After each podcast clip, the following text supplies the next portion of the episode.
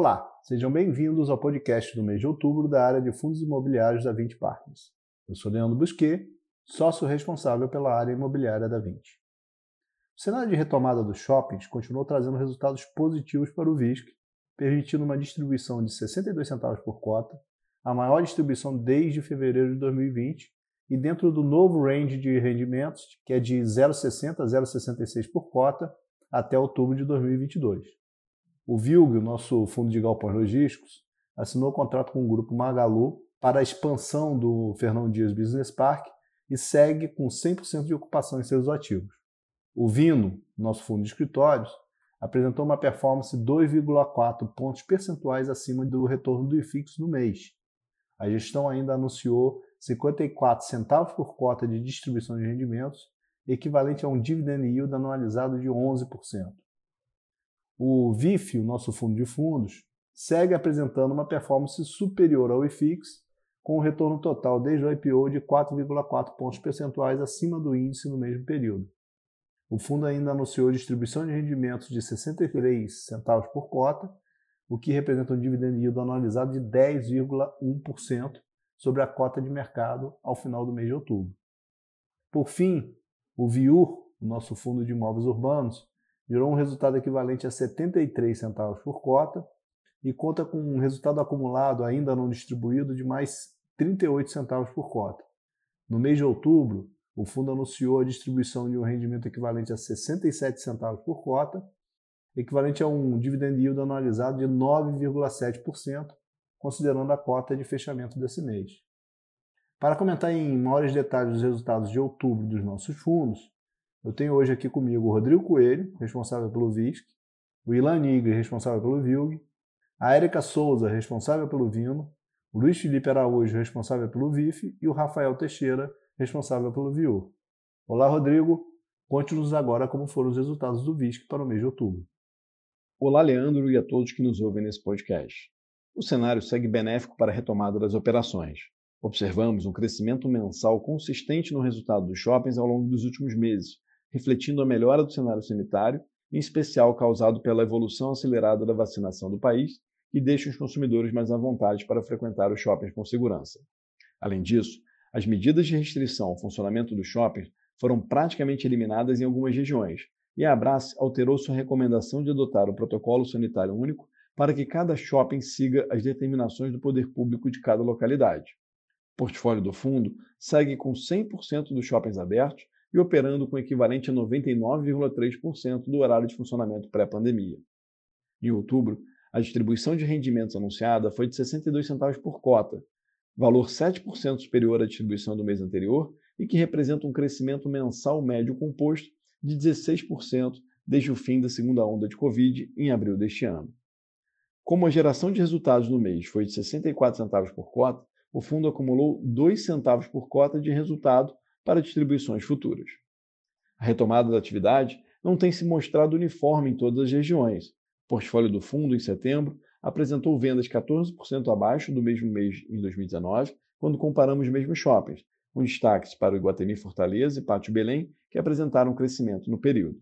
Adicionalmente, o NOI em setembro de 2021 foi 20% abaixo dos níveis de 2019, quando comparamos os mesmos shoppings, com destaques para o Minas Shopping, Shopping Tacaruna, Pátio Belém, West Shopping e Center Shopping Rio, que apresentaram crescimento na comparação do período.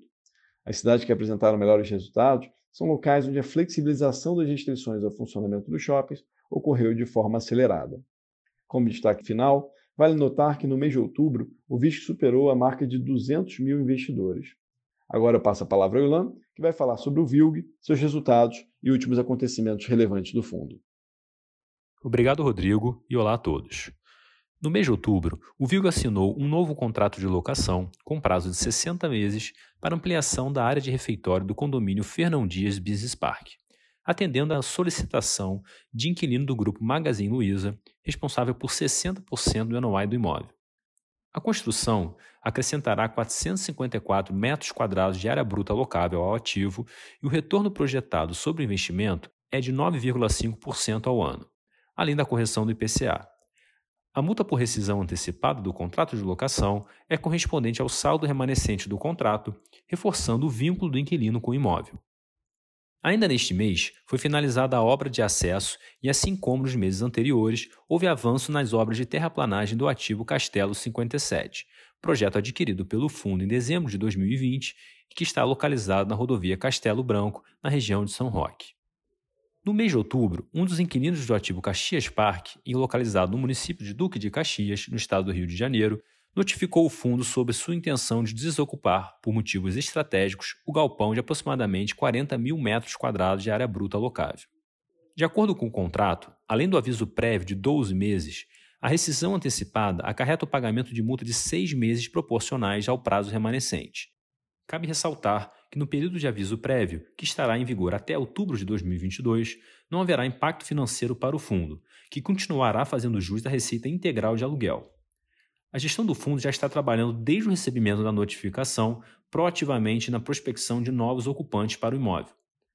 O mercado do Rio de Janeiro é o segundo maior mercado de condomínios logísticos do país e tem apresentado redução da taxa de vacância ao longo dos últimos dois anos, reforçando a expectativa da gestão para a locação do espaço que será desocupado. A distribuição de rendimentos no mês de outubro foi de 64 centavos por cota, Conforme divulgado no relatório trimestral referente ao segundo trimestre de 2021, estimamos que o rendimento mensal distribuído pelo fundo de agosto de 2021 até dezembro de 2021 se situa entre 62 a 65 centavos por cota. O fundo possui atualmente um portfólio de 15 ativos logísticos localizados em seis estados do país, somando mais de 550 mil metros quadrados de ABL própria. Atualmente, o fundo apresenta ocupação financeira de 100%, sendo 38% da receita imobiliária do fundo atribuída a locatários que praticam atividades de e-commerce, seguido de 27% no segmento de transporte e logística, 10% em alimentos e bebidas e 8% em cosméticos, configurando uma exposição relevante a setores que têm se mostrado bastante resilientes. Agora eu passo a palavra para a Érica, que vai falar sobre o Vino, seus resultados e últimos acontecimentos relevantes do fundo. Obrigada, Elan, e olá a todos. No mês de outubro, o Vino anunciou a distribuição de 54 centavos por cota, mantendo o patamar acima da média da indústria e equivalente a um dividend yield anualizado de 11%.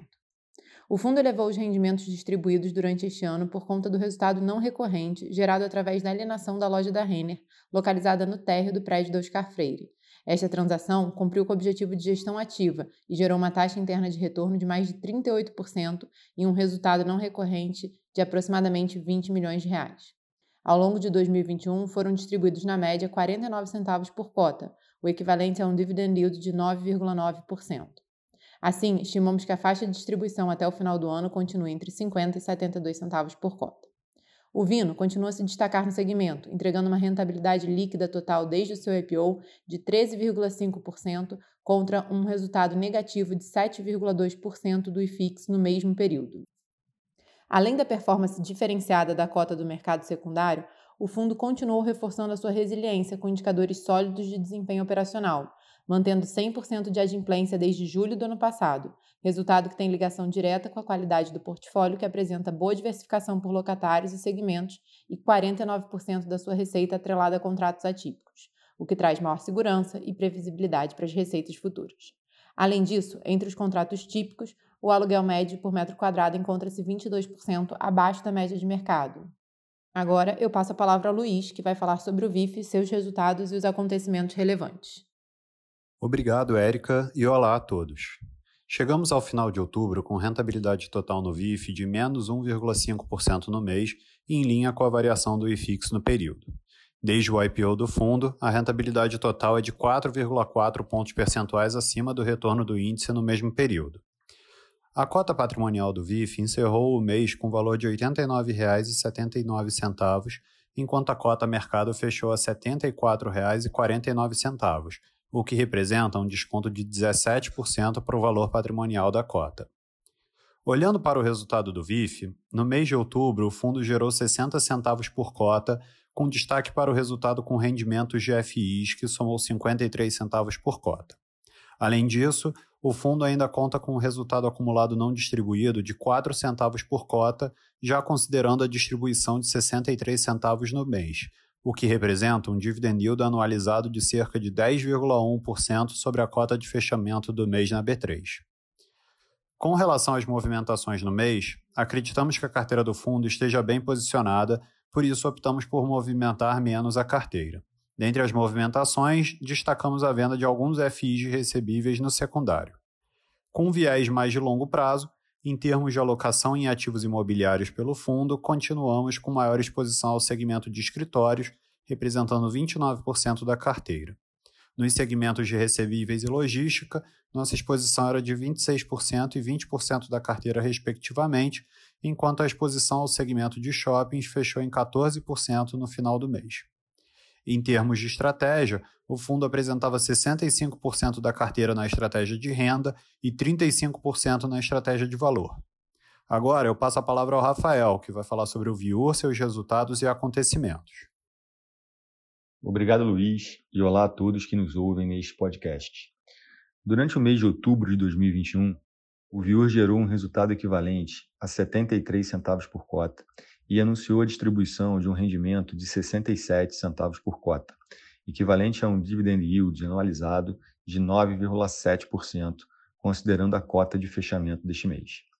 O desempenho do mês, aliado ao rendimento gerado nos meses anteriores, permitiu que o fundo finalizasse o mês de outubro com um resultado acumulado não distribuído de 38 centavos por cota, que poderá ser utilizado no futuro, trazendo maior proteção e previsibilidade à distribuição de resultado do fundo.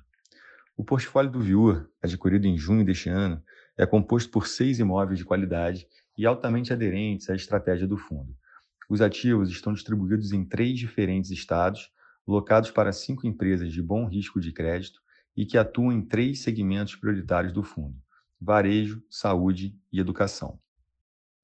O fundo conta com um prazo médio de locação de 10,1 anos, cerca de 93% de sua receita de locação é proveniente de contratos atípicos e 76% da receita está atrelada a contratos de locação pactuados há menos de seis meses atrás, que conferem ainda mais resiliência ao resultado do fundo.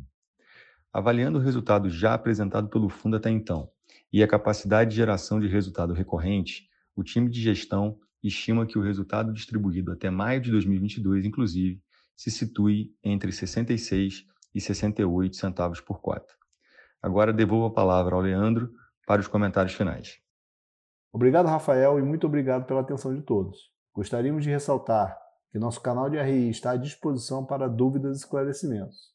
Acesse o nosso site 20fi.com e receba todas as informações dos fundos em seu e-mail. Até o próximo podcast.